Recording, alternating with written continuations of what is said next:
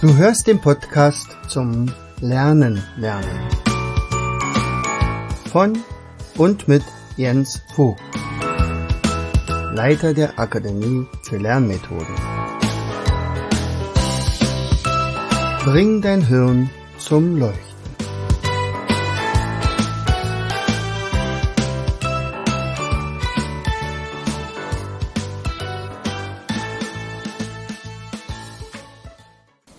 Und herzlich willkommen zu einer weiteren Episode unseres Podcastes Bring dein Hirn zum Leuchten. Schön, dass du wieder eingeschaltet hast. Hier ist dein Jens. So, und worüber, worum geht's heute? Also heute will ich einfach mal berichten, was wir in der letzten Woche gemacht haben. Also wir haben wirklich jeden Tag Workshops mit Schulen gehabt. Also Klassen sind zu uns gekommen und haben vorher ähm, Stationen gebucht. Also wir haben ja insgesamt mittlerweile 20 Stationen zur Auswahl. Natürlich ist dabei unser Escape Room. Aber neu ist unter anderem auch ein Riesenpuzzle, äh, wo die Kinder naja, fast verzweifeln, aber trotzdem bei der Sache bleiben. Aber darüber sage ich ja gleich ein bisschen was. Und es sind noch viele andere Sachen. Unter anderem haben wir ja dann auch noch äh, für Wechselpuffer, also wenn zum Beispiel eine Gruppe schon fertig ist mit ihrer Aufgabe, dass die dann sich auch selber beschäftigen können. Das ist überhaupt die, die Idee dahinter. Also ich rede jetzt mal heute nicht vom Lernen lernen, sondern von, sagen wir mal, Teambildung. Und so haben die Klassen das auch gebucht. Wir hatten eine zweite Klasse, wir hatten eine neunte Klasse, wir haben zwei sechste Klassen, eine siebte. Also es war ganz schön intensiv in dieser Woche und nebenher läuft ja alles andere auch. Also äh, die Bestellung bearbeiten, Mindmap zeichnen. Und das passiert dann aber immer erst, wenn die Klassen dann wieder weg sind. Die sind in der Regel bei uns vier, viereinhalb Stunden ähm, und gehen in der Regel wirklich glücklich nach Hause. Also ähm, das ist immer ganz erstaunlich, also naja, erstaunlich ist es nicht, aber ist immer sehr erfreulich zu sehen, wie die Reaktionen sind. Also es geht schon los mit der Begrüßung. Also äh, ich lasse die äh, Klasse immer vorher schon mal antreten, in alter Sportlehrermanier. Aber äh, sie, sie, sie wir gehen dann über die Spirale von Fibonacci, ähm, die wir draußen aufgezeichnet haben. Ähm, da habe ich nämlich das erste Mal schon mal ein bisschen was mit Mathe gemacht. Da, da äh, gehen schon die Augen hoch und sagt, oh Gott, jetzt fangen wir noch mit Mathe an.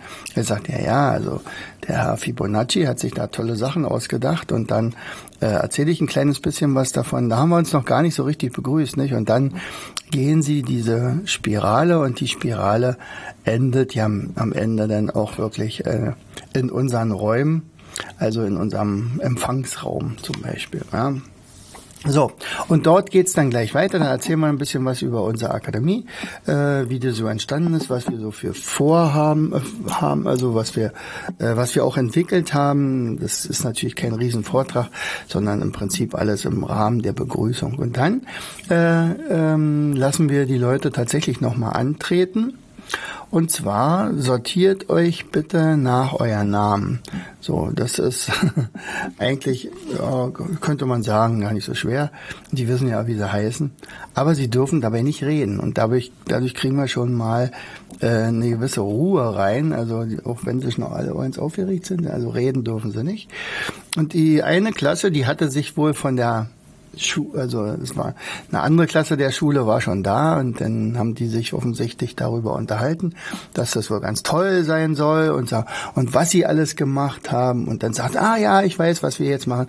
Wir werden uns jetzt nach den Namen äh, aufstellen und nach dem Alphabet. Also es geht mit A los und endet mit Z. Sagt, ja, das schon, aber wenn ihr das schon wisst, dann machen wir es mal ein bisschen spannender äh, ihr stellt euch tatsächlich nach euren Namen auf, aber euer letzter Buchstabe ist entscheidend, wo ihr steht. Also wenn ihr Maria heißt, dann habt ihr ein R, äh, Quatsch, Maria, so ein A und davor ein I. Also das müsst ihr jetzt irgendwie rauskriegen. Dann steht Maria wahrscheinlich ganz links und dann äh, Feliz vielleicht äh, ganz rechts. Okay, und das war tatsächlich wirklich die erste Herausforderung. Also da haben sie, naja, ganz schön zu knobeln gehabt schon. Also wie wirst du überhaupt geschrieben? Ich weiß gar nicht, wie du geschrieben wirst, aber man darf ja nicht reden. Naja, also alles sowas. Das war schon mal die erste witzige Situation. Und dann wird aufgeteilt. Dann gibt's ein paar Verantwortliche. Jeder kriegt dann, also jeder Verantwortliche kriegt dann so eine Klatte mit. Er sagt also, passt auf, die und die Stationen machen wir. In diesem Fall, also vor, also gestern zum Beispiel hatten wir den Escape Room, der wird eigentlich immer gebucht, aber da gehen halt nur maximal fünf Leute rein und alles andere wäre nicht schön. Also sicherlich gehen da mehr rein, aber äh, mit den Rätseln kommen sie dann sonst gar nicht klar. Und deswegen sagen wir also drei bis fünf ist optimal, mehr machen wir nicht. So, also Escape Room, dann hatten wir gestern den äh, das Quadrat. Äh, das, also das ist nicht das magische Quadrat, sondern das ähm, ähm, Pythagoras Quadrat war die Quadrate. Denn da habe ich ein Puzzle draus gebaut. Und das ist wirklich also zum Verzweifeln, weil ich hatte also das erste Puzzle, also ein Quadratmeter, das ging ja noch relativ schnell. Da musste ich nur entsprechende Linien sägen und ähm, ja, mit ein paar Vierecken und ein paar Dreiecken und sowas äh, kann man das dann also relativ schnell legen, wenn man weiß, wie es geht. Aber so soll es ja nicht sein. Es soll ja ein bisschen knobeln werden. Und man kann es ja auch umdrehen. Vielleicht liegt es so rum falsch um. Und, naja. Ähm, also es sind eigentlich nur sechs Teile, die da reingelegt werden müssen. Aber das kann tatsächlich dauern. Dann habe ich noch ein zweites Quadrat beim Satz des Pythagoras. Sind ja drei, ähm, drei Quadrate äh, aktuell und wir haben also Quadrat a, also a Quadrat, dann haben wir das b Quadrat und die beiden müssen dann ins c Quadrat, äh, ja, ins c Quadrat passen. Und äh, das erste kriegen sie noch ganz gut hin. Das zweite ist zum Verzweifeln, weil da so relativ kleine Quadra äh, Dreiecke mit bei sind. Und eine Schülerin gestern sagte, oh, oh Gott, ich weiß mittlerweile gar nicht mehr, wie ein Dreieck aussieht. Also ich habe das jetzt so oft hin und her gelegt, aber eigentlich musste es ein Dreieck sein und aber dadurch, dass es sich verdreht hatte, naja, also äh, spannende Sache und äh, dann sind sie ganz stolz, dass sie zwei Quadrate gelegt haben. Ich sage so, Freunde, und jetzt, wenn der Herr Pythagoras sich nicht geirrt hat, müssten diese beiden Quadrate in das dritte Quadrat passen. Das war übrigens ähm, technisch eine echte Herausforderung. Da habe ich ungefähr anderthalb Stunden dran geknobelt, wie ich das hinkriege, weil das eine hatte ich ja schon. Das eine hatte ich schon gesägt, das war sozusagen vorgegeben. Aber wie kriege ich jetzt ein, die Schnipsel, wenn man so will, des zweiten Quadrates zusammen mit dem ersten ins dritte? Und naja, das habe ich ganz gut hingekriegt, aber es gibt offensichtlich nur eine einzige Lösung. Kannst ja mal ein bisschen probieren, vielleicht baust du dir selber mal so ein äh, zwei Quadrate, die zerschneidest du dann und dann äh, guckst du mal, ob du die in das dritte Quadrat reinkriegen könntest. Übrigens ist es auch insofern eine sehr schöne Sache. Also einerseits bringen wir so ganz nebenbei den Satz des Pythagoras unter, aber auch dieses Schätzen. Er sagt, guck mal, das ist ein Quadratmeter, das ist ein Quadratmeter. Jetzt müsste das dritte Quadrat ja zwei Quadratmeter groß sein. Ähm, hättet ihr gedacht oder glaubt ihr eigentlich, dass das da reinpasst? Und das sieht nicht danach aus. Das sieht wirklich kleiner aus, als wenn das da beide reinpassen würden. Und dann sind sie mal ganz erstaunt, wenn der letzte Stein gelegt wird, dann immer, ach, jetzt haben wir es doch geschafft. Da brauche ich übrigens auch gar nicht mehr sagen, ihr habt's richtig. So, also dieses Quadrat passt in dieses also diese beiden Quadrate passen wirklich in dieses große Quadrat. Ja, und so können Sie auch mal gleich einschätzen. Und wenn, meistens ist es auch so, wenn man dann die Kinder, also sagen wir mal, die sind jetzt vierte, fünfte, sechste Klasse, eigentlich kann man es auch mit allen machen, dann sagt, okay, also wir haben jetzt hier ein Quadratmeter und hier ein Quadratmeter, das müssen jetzt zwei Quadratmeter sein. Wie groß ist die, wie wird dann die Linie sein, also praktisch, wie viel mal, wie viel, dann sagen die fast immer, na, zwei Meter.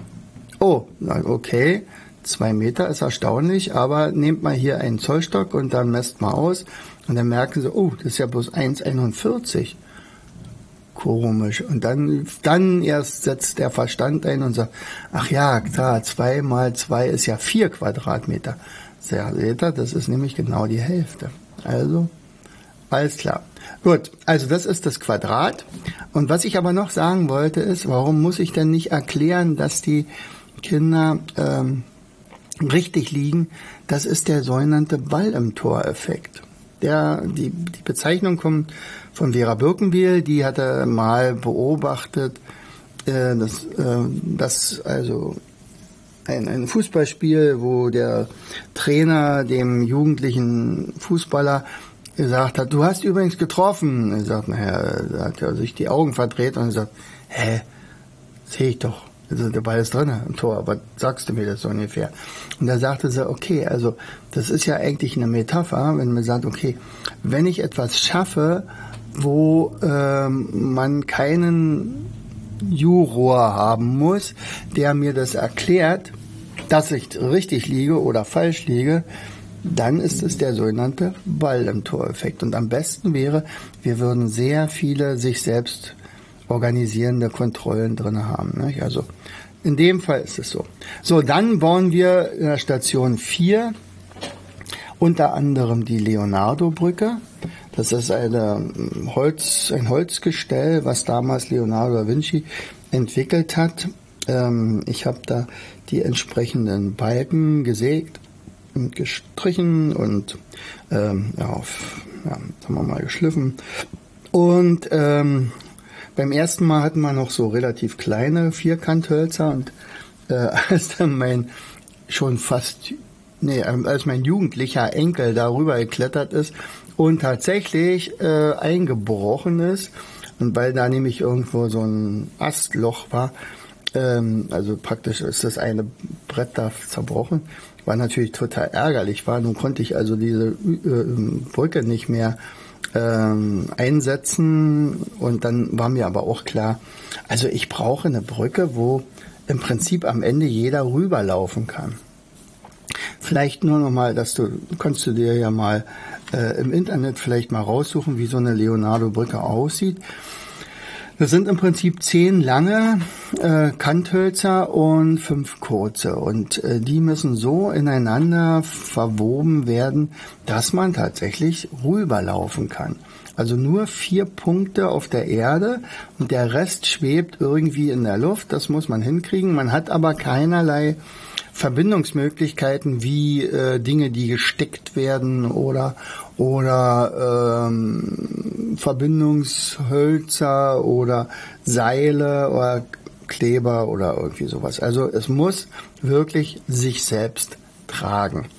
Tolle Sache.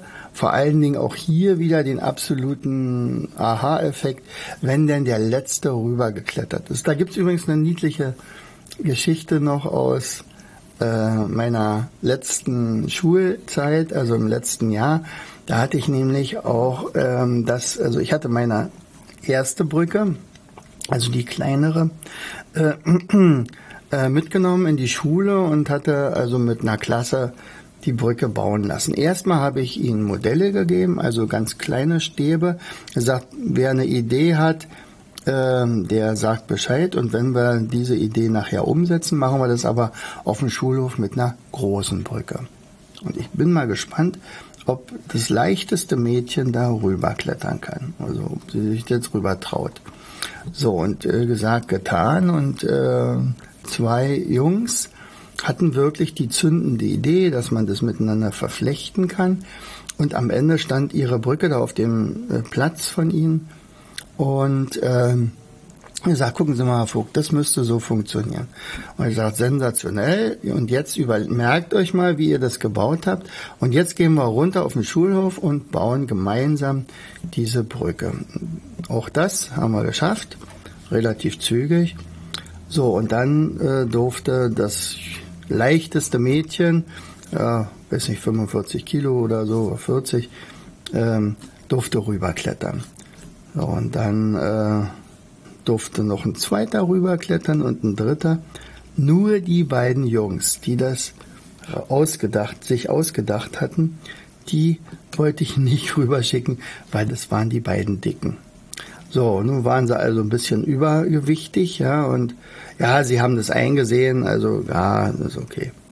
Und das tat mir aber so leid. Ich sagte, Mensch, das ist doch, eigentlich müsste man da noch was machen. Und dann hatte ich auch noch eine Idee, sagt, guck mal her, ihr beiden, schaut euch mal diese Kanthölzer an. Da gibt's eine lange Seite und eine kurze. Die sind ja nicht quadratisch, sondern die sind, weiß ich hier, sechs mal vier Zentimeter groß. Habt ihr da eine Idee? Und dann sagten die, na ja, wenn wir jetzt die sechs Zentimeter nach oben stellen würden und nur vier Zentimeter, also praktisch eine, dann ist die, dann dürfte die äh, Brücke stabiler sein. Ich sag, seht ihr, hätten wir das gemacht, hättet ihr beide vielleicht auch rüberklettern können.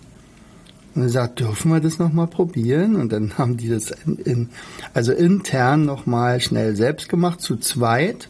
Ja, zu zweit haben sie die Brücke gebaut, also die Brücke selber zu bauen ist fast alleine unmöglich. Zwei ist aber grenzwertig. In der Regel braucht man mindestens drei, besser ist noch ein paar mehr. Die beiden haben es aber hingekriegt und dann stand die Brücke sehr stabil, genau so, wie ich mir es vorgestellt hatte. Ja, und dann durften die beiden auch rüber klettern und waren natürlich stolz wie Bolle und hatten ein wunderbares Gefühl. Es ist übrigens zwei Sachen, die mit dieser Da Vinci-Brücke verbunden sind. Die eine Sache ist, dass der Stolz über die Konstruktion, dass es ihnen gelungen ist, denn ich werde, ich sage nur ganz wenig Hilfe, ich sage, pass auf, wenn es gar nicht anders geht, dann zeige ich euch mal den Anfang, also hier zwei Balken quer, zwei Balken längs und einer oben drauf. Und den Rest müsst ihr euch selber ausdenken. Und dann fangen die an zu experimentieren, zu gucken, dann staunen sie plötzlich, dass wenn man die miteinander verkeilt, dass dann plötzlich so ein Balken hochsteht und das ist ja dann doch ein bisschen was anderes. So, das ist die eine Sache, diese Konstruktion, dieser, dieser Erfindergeist, der da geweckt wird und immerhin, ich meine, ähm, dadurch, dass ich ja nicht, nicht allzu viel dazu verrate, haben die ja praktisch eine intellektuelle Leistung, ähnlich wie die von Leonardo da Vinci. Also die haben was erfunden, was, was sie vorher noch nicht kannten. So. Und die zweite Sache ist natürlich dann dem zu vertrauen, was man konstruiert hat. Also auch das muss man vielleicht nochmal sagen. Klar, okay, also ich gehe da rüber. Ich bin mir ziemlich sicher, dass ich also nicht einkrache, sollte ich einkrachen, okay, dann falle ich halt auf einen, einen Meter runter. Das wird vielleicht wehtun, aber ähm, ich werde daran nicht sterben oder so. Und ähm, wir sichern natürlich auch immer ab, dass rechts und links einer anfassen darf. Wichtig ist nur, dass keiner rüber rennt oder über, äh, ja, sagen wir mal, überreagiert und sagt, okay, ich, ich bin mir jetzt sowas von sicher, dann wird er nämlich leichtsinnig und dann springen die teilweise darüber und das, das hält die Brücke natürlich dann nicht aus. So. Das ist die Station Nummer drei und die Station Nummer vier, die wir äh, hauptsächlich in der letzten Woche gehabt haben, ist äh, Domino Day. Und auch das ist eine sehr interessante Sache, weil jede Gruppe geht da komplett anders ran. Das sind keine richtigen Dominosteine, die wir haben, sondern ähm, die hatte ich mal äh, aus solchen Mosaikfliesen äh, gelöst. Da habe ich also eine sehr, sehr große Kiste, äh, war sehr aufwendig, die mal von dem Leim und von dem Kleber und äh, den Gitter da zu befreien. Aber wir haben es nun äh, musste zum Beispiel gekocht werden sogar. Und äh, das war vielleicht drei, vier Tage Arbeit, aber das haben wir jetzt ja nur. Eine große Kiste und einen sehr großen Tisch. Noch einen stabilen Tisch. Und jetzt werden vier Leute daran irgendwelche Skulpturen bauen, die nachher zum Fall, zu Fall gebracht werden, indem man dann also diese quadratischen, ganz kleinen äh, Fliesen dann einmal antippt und dann rollt das dann sozusagen äh, den Tisch entlang. Und da lernen sie einerseits Kreativität, andererseits Geschicklichkeit, weil wenn ich da einmal ungeschickt an so ein Ding rankomme, dann rattert das natürlich durch. Wir helfen ein bisschen, indem wir sagen, äh, lasst mal vielleicht alle zehn erstmal äh, eine Lücke, sodass also maximal zehn umkippen können. Und dann, wenn ihr meint, ihr habt euer Gebilde, das könnte eine Spirale sein, das können Dinge sein, die um die Kurve laufen, Dinge sein, die sich auf, naja, was man mit Dominosteinen auch alles kreieren könnte. Aber erst zum Schluss, wenn ihr meint, jetzt sind wir soweit, dann füllt ihr die Lücken. Dann kann es natürlich passieren, dass alles den Bach runtergeht, aber dann ist es so. Aber in der Regel konnten wir da schöne Videos drehen, also was dann nachher. Und, und wenn das wirklich stehen geblieben ist, dann können wir ja immer noch drüber reden und sagen, warum? Was meint ihr? Warum ist das jetzt? Naja, wir hätten das doch ein bisschen anders. Ah, jetzt wüsste ich, wie es gab, aber dann ist die Station meistens schon vorbei.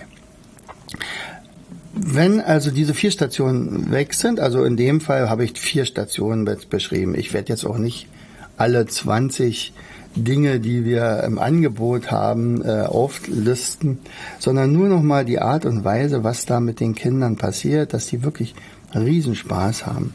So, und bei uns ist es ja noch so, dass wir also zum Beispiel, sagen wir mal, die Domino-D-Leute machen bis zum Ende und das Escape Room. Aber es kann ja sein, die Brücke wird schneller fertig oder das Puzzle wird schneller fertig. Was passiert jetzt mit den Kindern?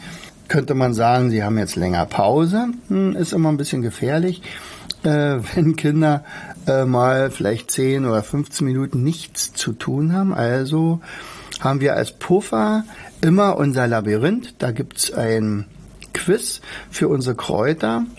Und das ist dann wiederum sehr spannend zu sehen, wie egal wie alt die Kinder und Jugendlichen sind, sie sind von diesem Labyrinth absolut fasziniert. Äh, spätestens dann, wenn ich sage, oh, ihr dürft übrigens auch mal vorsichtig das eine oder andere Blatt mal von so einem Kraut abnehmen und dann zerreiben und dann unter die Nase halten und dann merkt ihr euch mal diesen Geruch. Ja, und äh, die sind so erstaunt, wie viele unterschiedliche Düfte es in diesem Labyrinth gibt. Immerhin haben wir ja 80 Pflanzen drin, also 80 verschiedene Pflanzen. Pflanzen an sich haben wir, glaube ich, bestimmt so 200, 300, 400. Das, die werde ich auch nicht zählen mehr, aber, aber die unterschiedlichsten, die schon, die sind ja auch benannt, also da sind Namensschilder darunter und dann kann man also sehen, aha, das ist Zitronenverbene oder das ist ähm, ja, Erdbeerminze oder Schokoladenminze oder ähm, Waldmeister. Ach, so sieht Waldmeister aus. Genau. Und da sehen die auch wirklich, also was es für unterschiedliche Kräuter gibt, die Sie irgendwo schon mal gehört haben vielleicht, aber vor allen Dingen noch nie so richtig gerochen haben. Also dieser Garten der Sinne ist schon speziell. Und spätestens, wenn ich sage, also wenn ich dann zum Beispiel so einen Jugendlichen habe, der so ein bisschen tut, als wenn das eigentlich gar nicht so interessiert, er sagt, komm mal her, ich muss dir mal was zeigen. Du sagst mir mal, ich mach dann mal ein Blatt ab und dann sagst du mal, wonach riecht das? Den Geruch kennst du. Und dann sag, und, kennst du den? Ja, den kenne ich. So, nun los, beschreib mal, was ist das? Das riecht nach Zitrone. Ich sage, nee, ich glaube nicht, das riecht ein bisschen anders. Hm, nochmal, hm. So, und dann das riecht ja wie Cola. Da siehst du, das ist nämlich der Cola-Strauch. Und dann gucken sie sich den an und dann ist, dann dauert es nicht lange, wo er so, ey, komm mal her, Alter, ihr, oder Digga, komm mal her hier, der riecht ja echt wie Cola. Und dann wollen sie noch die Samen davon haben. also wirklich toll. Ja, und äh, dann haben wir, wenn das auch noch äh, schon erledigt ist mit dem Quiz, den, den, den schaffen sie alle, aber sie machen das wirklich bis zum Ende. Haben wir in großen Raum von uns hier diese Mindmap-Ausstellung und die gucken sie sich auch an. Und da gibt es nämlich auch ein Quiz und das schaffen sie nicht in dieser Zeit, aber sie können eine ganze Menge. Unter anderem kriegen sie raus, wer als erster gesagt hat, seine ersten Worte des, seines Lebens, nicht Mama, nicht Papa, nicht Auto und sonst was, sondern die Suppe ist heiß. Und dann ziehen die los und sagen, wie, das steht hier irgendwo, ja, in einem der 25 ausgestellten Mindmaps steht das drinne. Und ich bin ja gespannt, wer das als erster rauskriegt. Das wollen sie natürlich alle und dann gucken sie sich alle möglichen Mindmaps an zu Karl Benz und Hildegard von Bingen und äh, Friedrich Schiller und Goethe und Humboldt und Einstein und Röntgen und so weiter. Und das ist natürlich das, was ich wollte. Also sie gucken sich das ganz interessiert an. Sicherlich lesen sie sich nicht alles durch, aber sie sind voll dabei. Und das ist auch Lernen.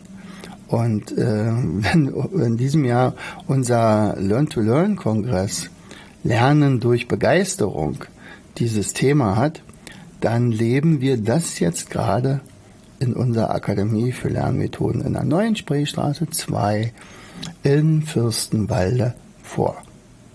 Und ich habe die Adresse ganz bewusst gesagt, denn ich hoffe, du bist auch bald mal bei mir. also in diesem Sinne herzlichst, dein Jens. Du hörtest den Podcast Das Lernen lernen. Bring dein Hirn zum Laufen. Von und mit Jens Vogt, Leiter der Akademie für Lernmethoden. Gerne lade ich dich ein, uns auf unserer Seite zu besuchen. Klicke einfach auf www.afl-jv.de. Hier findest du weitere wertvolle Hinweise, die dein Lernen leichter machen. In unserem Shop www.mindmaps-shop.de wirst du viele praxiserprobte Produkte rund ums Lernen finden. Bis zum nächsten Mal. Dein Jens.